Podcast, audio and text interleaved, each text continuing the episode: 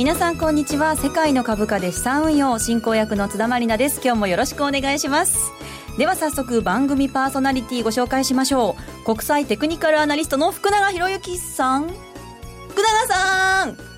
あれ？本番始まってますよ。あれ？ちょっと待って。福永さん何やってるんですか？福永さん。福永さん。何か大きなものを持って。ラジオを聞きの方はね状況わからないと思いますが福永さんが大きなあの大きな。大きな可愛いキャラクターと一緒に登場されましたが 福永さん何されてるんですか？疲れました。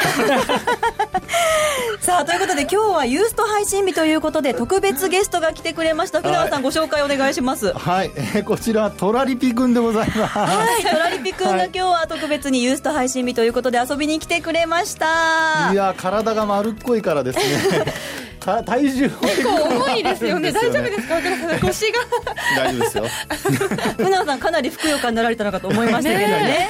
ねさっちゃったかも、さあということで、はい。トラリピ君をお迎えして改めて一緒に番組を進めていく皆さんご紹介しましょう。まずは国際テクニカルアナリストの福永博之さん。よこんにちは。よろしくお願いします。ろしくお願いします、はい。そしてマネースクエアジャパンコンサルタントの小暮祐樹さんよよろしくお願いします。ろしくお願いします。そしてマネースクエアジャパンナビゲーターの芦田智美さん。よこんにちは。よろしくお願いしろしくお願ますいします。そして特別ゲストのトラリピ君とともにお送りしていきます。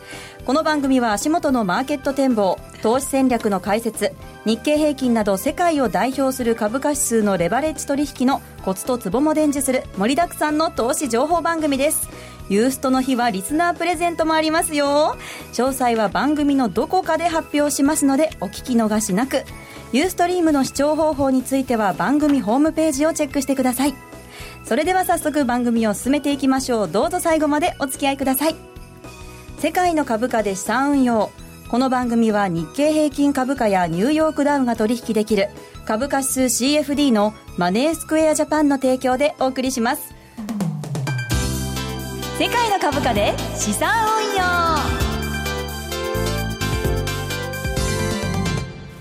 それでは最初のコーナーに行きましょう。題してマーケットの見方。このコーナーでは足元の相場分析今週の展望について解説していきます。まず日経平均などの指数芦田さんよろしくお願いします。はい。今日の日経平均株価終値は100円83銭安い1万6497円36銭。日経平均先物日中の終値は60円安い1万6510円。日経225証拠金取引現在レートは1万6480円。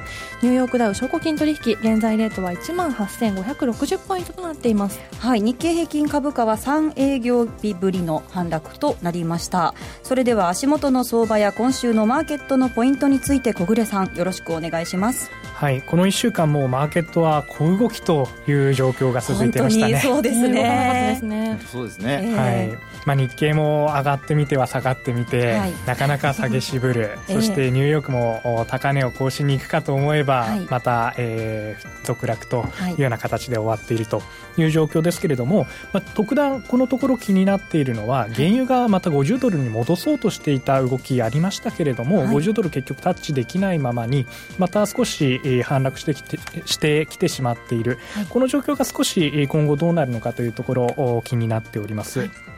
えーまた今後のお注目点えー注目点としては、えーカンザスシティ連銀のお年次の、えー経済シンポジウム、い、わゆるジャクソンホールの会合というものがありますので、はい、26日ですね。そうですね。そこがまさに山場となりまして、はい。えーイエレン議長があー講演いたしますので、このタイミングでどういった内容が出てくるのかというところで年内利上げが果たしてどのくらいあるのかとはい。いうところ注目が集まるかと思います。はい。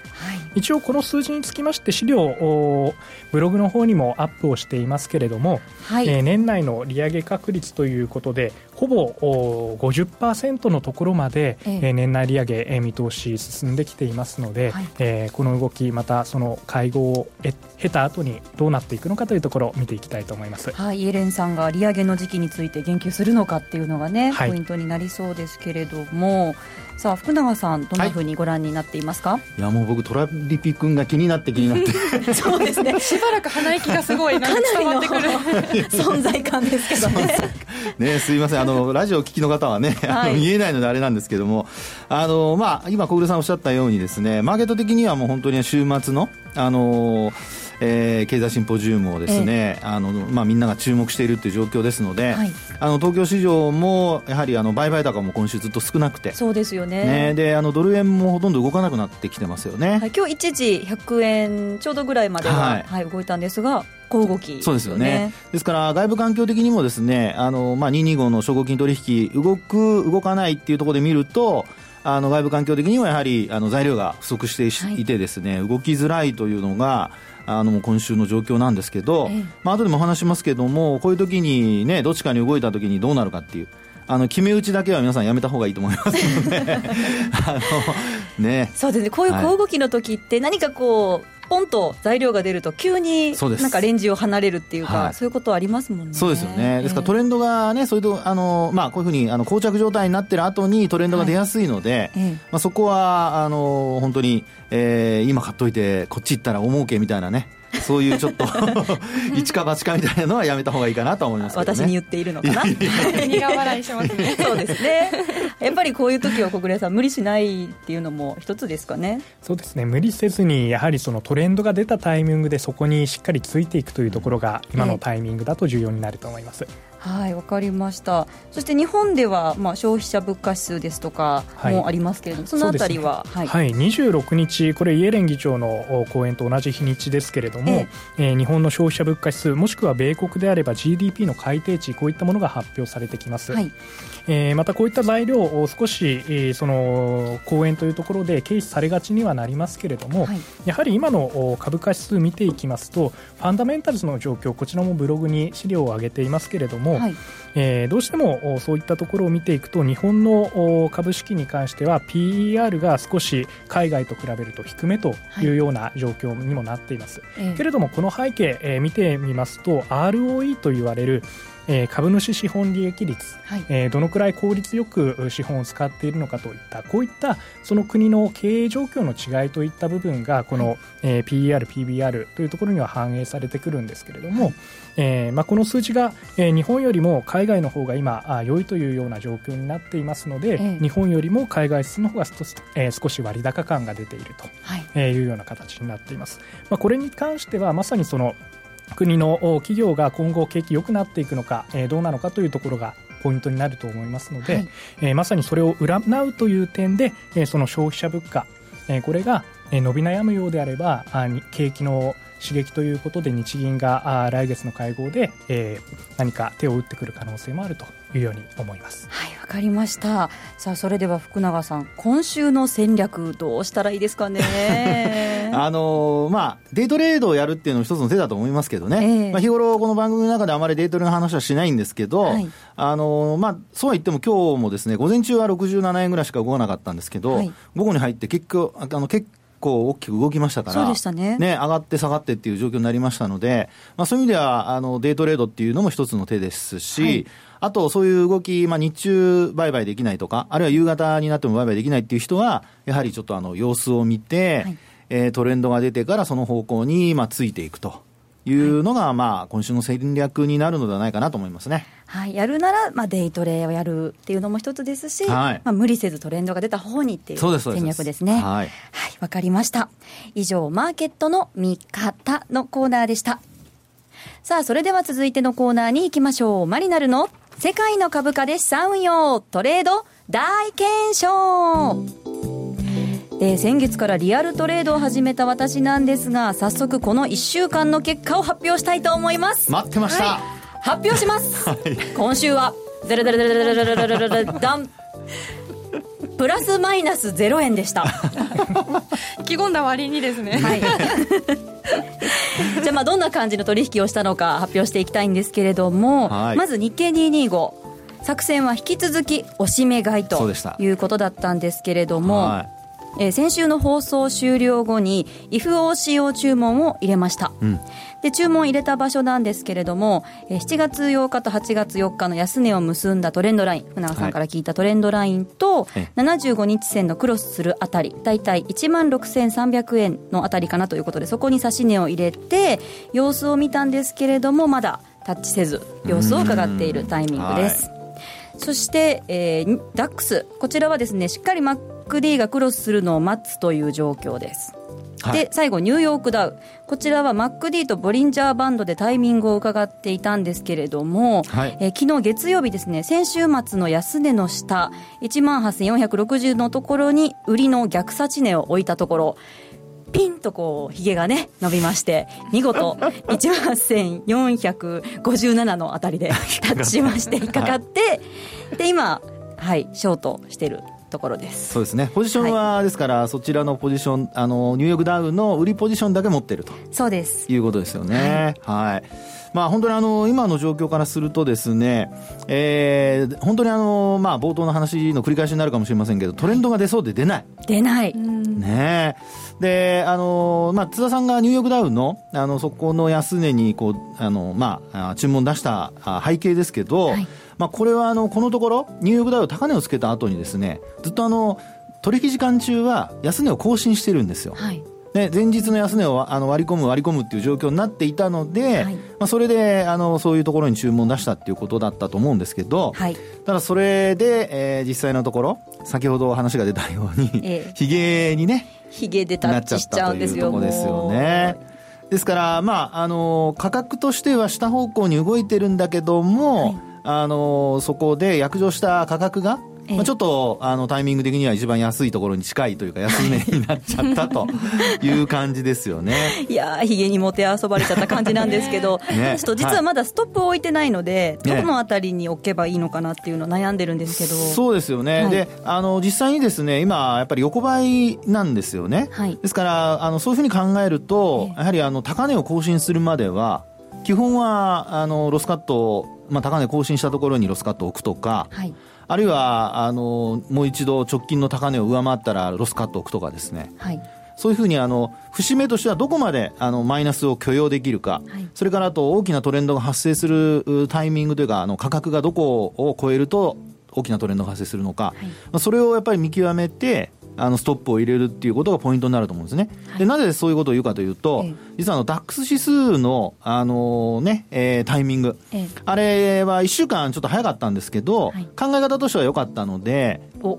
ね、ですから、その後下落してるじゃないですか、はい。なのであの、ああいうふうに引っかかってしまわないようにするためには、はい。あのどこまで、えーこう許容範囲としてあの自分で、えーまあ、考えるかですよね。はい。なので今回は、そういう意味では今お話したようなところが、まあ、2つはまずポイントになると思いますので、その後はあの実際にどこがあーどこまで損失を、もう今、5万円ぐらいマイナスでしたっけ、はい 5万円マイナスです。ね、増やしたくい、ないですよね。もう損失膨らみたくないですよね。膨らましたくないですもんね、はで実際にこれ、実際のリアルトレードですからね。本当にリアルトレードですからねこれなので、まあ、そういう意味ではあのあ後ほど、はい。そうまあ、今のがまずあのリスナーの皆さんへのポイントなんですけど、はい。実際にあの注文を入れるときには、まあ、そのあたりを考慮してということになると思いますね。はい。わかりました、はい小暮さん私のトレードいかがですか？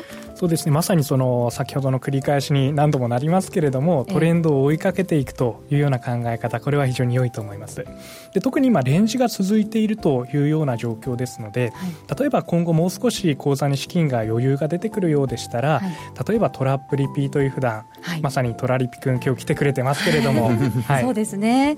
そうトラリピも資金を増やして挑戦してみたいなというふうには思っています。そうですね。トラリピはやはり2本3本仕掛けていくということでその効果をお高めていくような方法になっていきますので、はい。今後、そういった戦略も取れるようにしていければいいと思います。はいわかりました、まあ、マーケットねなかなか動かない状況続いていますが26日のイエレンさんのね発言によってさあどうなるかっていうところなんですけれどもさあ福永さん、はい。今日は何かアドバイスいただけますか？そうですね、あのーまあこうまあ、先週からね、あのテーマとしてというか、あのお戦略として、はい。まあ、おしめ買いっていう話をしたんですけど、はい。まあ、結果的におしめがないっていうね、おしめ買いって言ってるのにおしめ見当たらないんですよ そう。でその水準なんですよね、はい。ですから、あのいわゆるこういうのをおしめ待ちにおしめなしっていうんですけど、おしめ待ちにおしめなし。そう。みんながやっぱり待ってるのかなっていうね。みんな待ってるんですね。考えること同じですね。もう。そう。ね本当そうなんですよね、はい。ですから、そういう時にですね、まあ、どういうふうに対処した方がいいのかとか、はい。そのあたりをちょっとお話ししたいと思うんですけど、はい。えーどんなふうに考えるかなんですが、はい。あのーまずはですね、えーどうしても売買したい人は、はい。あのおしめっていうその水準に届かないわけですよね。そうなんです。今回は1万、えー、6300円っていうところに、はい、あの注文ね、指値注文入れてますよね、はい、ですからそこに届かないということになると、少し指値を切り上げるっていうところが、あの次の,、まあ、あのステップですよね。はい、であの切り上げて、そして今度約定したら、まあ、あの反発したところで売るという、そういうパターンじゃないですか。はい。ね、ですので、あのまあ、それがまず一つ、ただこれはですね、やっぱりあの機敏に動ける人でないと、基本的にはあの、まあ、機敏に動くか、あるいは指値注文をきちんと出せる人、はい、っていう人でないとあの、失敗してしまうことも起こるので、えー、まあ、そこは一つ考えないといけませんよね。はい、で、今度1万6300円っていうところに置いているその水準がまず何かっていうと、あのまあ、津田さんもあの先ほどお話してくれましたけれども、サポートラインであるとか、はい、あるいは75日移動平均線とかね、はい、長期の移動平均線で、あのなるべくその価格が大きく変動しても、あの方向が変わらないもの、そういうものを基準に置くっていうことが重要なんですよね。はい、で特にあの忙しい人はあの大きく突っ込んだときに、えー、そこでもあの移動平均線の向きが変わらないっていうようなものを考えると。魂に引っ張られないってことですよね。そうそう、魂に引っ張られないってことですよね。うんはい、ですからそう考えると、あの、今の状況っていうのは、まあ、冒頭の話になっちゃいますけど、はい、ちょっと様子を見て、はい、ずっと待つこと。一番苦手なやつじゃないですか、もしかしたら。苦手なんですか？待てなくなっちゃって、ニューヨークダウン、ちょっとに手を出しちゃったっていう感じなので。いや、それはですね、すねあの、待つも、まあ、休むも相場っていうね、相場の格言があるので、すごい、もうそれ今、心に染み渡りました。休むも相場、無理をしない。君もじっと耐えて待ってるじゃないですか。そうですね。いつも待ってますよ。ね、可愛らしくね、あの、待ってますんで、はい、まあそういう意味では、あの、無理しせずにですね、はい、そういうところに引っかかるのを待つっていうのも一つの手だと思いますから、ええ、まあ一応、その、おしめ待ちにおしめなしっていうような時には、焦らないこと。はい、それがあの一つポイントになるっていうことだと思います。はい、わかりました。はい、この一週間は焦らずにトレードしていきたいと思います。はい、以上マリナルの世界の株価で資産運用トレード大検証のコーナーでした。M2J インフォメーション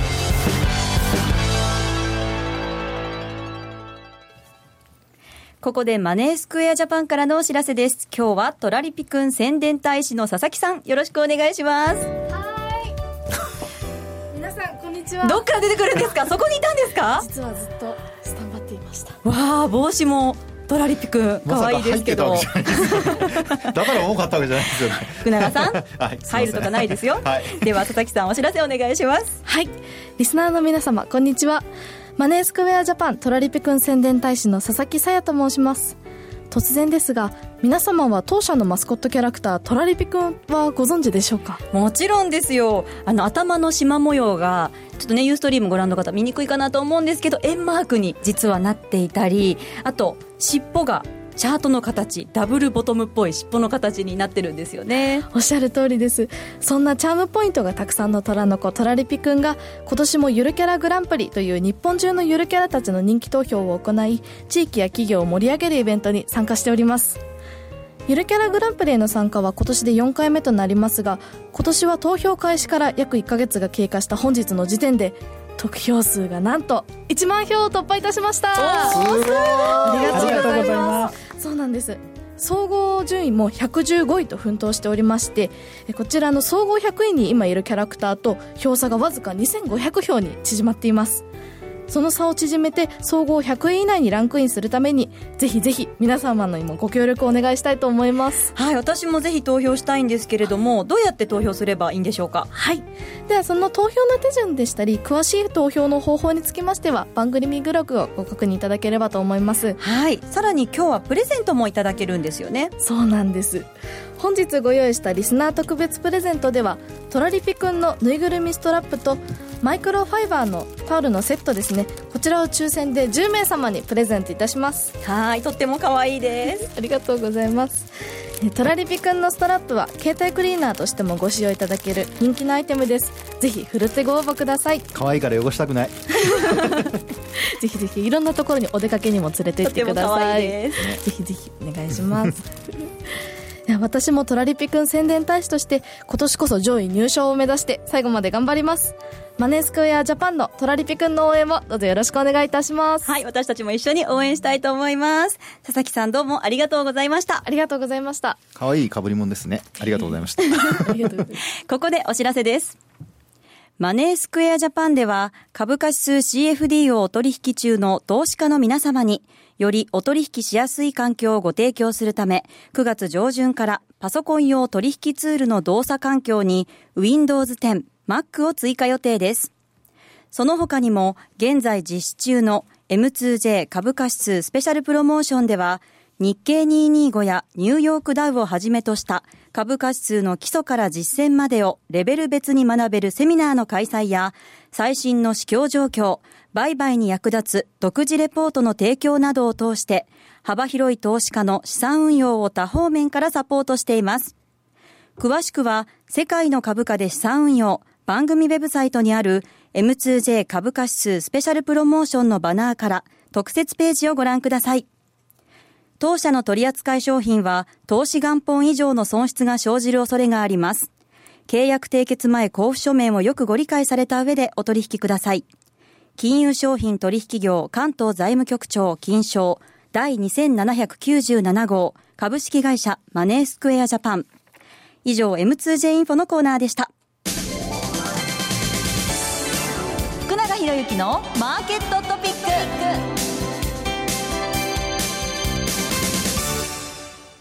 さあ福永さん今日のトピックお願いします。はい。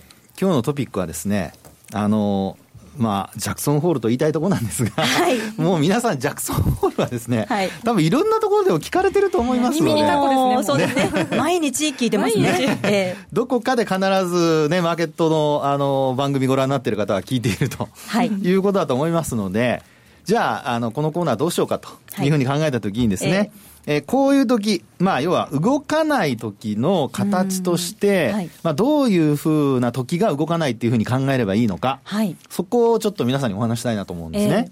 はい。で、あの、テクニカル的に動かないっていうのは、それこそあの、えー冒頭、小暮さんが話をしてくれましたように、価格がほぼ横ばいだとか、はいあるいは変動率が小さくなるとか、うんまあ、そういうのがあの動かないってことにはなるんですけど、ただあの、テクニカル的に動かないっていうふうなのをどう判断するかっていうことなんですよね。はいで、同じ価格がずっと横ばいっていうのはないじゃないですか。はい。ね、毎日同じ価格ってことは取引されてないか、あるいは取引されても本当にごく少ない取引しかないってことになりますから、うんはいそういう時はもう本当にめったにないので、そういうのはまずちょっと除外すると。はい。そうすると、上がったり下がったりする価格の変動があるにもかかわらず、動かないっていうのはどう定義するかなんですよ。ですから、あの、えーちょっとまあ難しい話になる、小難しい話になるかもしれませんけど、動かないっていうことをどう判断するかによって、はいその戦略だとか、定義づけするかによって戦略だとかそういったものが変わってくるとはい。いうことなんですね。えで、動かないかどうかを教えてくれるテクニカル指標っていうのは、はいまあいくつかあるんですけど、あるんですけど、はい。はい。よく使われるのが、ボリンジャーバンドですかね。はい。そうですね。ええ。で、特にですね、あの、今日、えーっと、せっかくなので、ポジションを持っているニューヨークダウの、はいあの、冷やしのですね、はい。えー、25日の移動平均線で、はいあの、ボリンジャーバンドをちょっと作ってみるとですね、はいよくわかるんですけど、ええこう5本線ありますよね。はい。で、この5本線が、あの、もう高値をつけたその翌日ぐらいから、ええ。えっと、高値をつけたのがですね、8月の15日、まあ日本でいうとちょっとお盆になりますけども、はいまあこの時に高値をつけて、その後はずっとほぼ、えー、5本線が横ばいですよね。ぎゅーっと収縮してますね。はい。ね。で、こうなってくると、あの、まあ、要は、えー価格の変動、これ幅を表してるんですけど、ええこれ確率を表してるんですね。はい。であの、プラス2シグマとマイナス2シグマの間に、あの、収まる確率が95%っていう形になるんですけど、はいそれがずっと横ばいで並行して動いてるってことは、その間で価格が変動しますよと。はい。となると、いわゆるそのレンジ相場の中に入っていて、動かないですねっていうことを教えてくれてるってことになるんですね。うん。ですから、ボリンジャーバンド見たときに、はい。あの、まあ、こんなふうに、あの、まあ、横ばいが長く続かなくても、ええ。5本線が本当に横ばいになってきたら、あ、これはちょっと動かないんだなっていうね、そういう、あの、感覚を持たれると、はいあの、今日の、あの、今週の戦略で話をしたようにですね、あ、もう動かないんだったらトレンドが出ないんだったら、売買タイミングを、あの、少し待つことにするのか、はい。あるいはそれこそ短期売買で、あの、デイトレードに切り替えるのか、はい、まあ、そういうふうなことをですね、こう動かなくなってきたときに考えると、あの、まあ、あ、なんだ、せっかく買ったのに全然動かないやっていうね、後からこう、後悔するってことはなくなりますから、はい、そういうことをですね、あの、考えてもらうといいのかなと。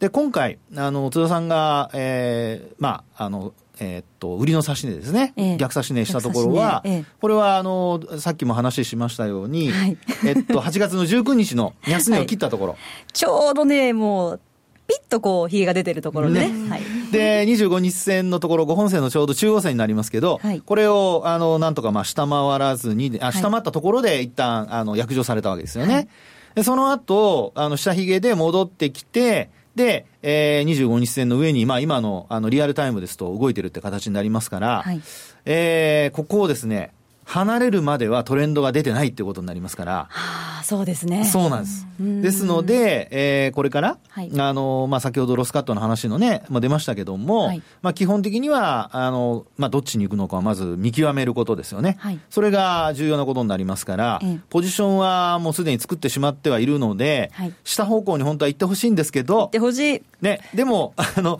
下に行って、マイナスシグマだとかマイナス2シグマで、また、はい、あの、反発するようだと、ええ、もうそこでやっぱり、あの、まあ、あの、レンジとしては、利益幅としては小さいんですけど、はい、もうあの買い戻さないといけないので。そうですね。はい、これだけもうボリンジャーバンド見てもぎゅっと収縮してますから、その時は短期売買。そうです、そうです。そういうふうに、あの、買い戻すタイミングを測るというふうに考えてもらうといいと思います。はい、わかりました。しっかりと参考にさせていただきたいと思います。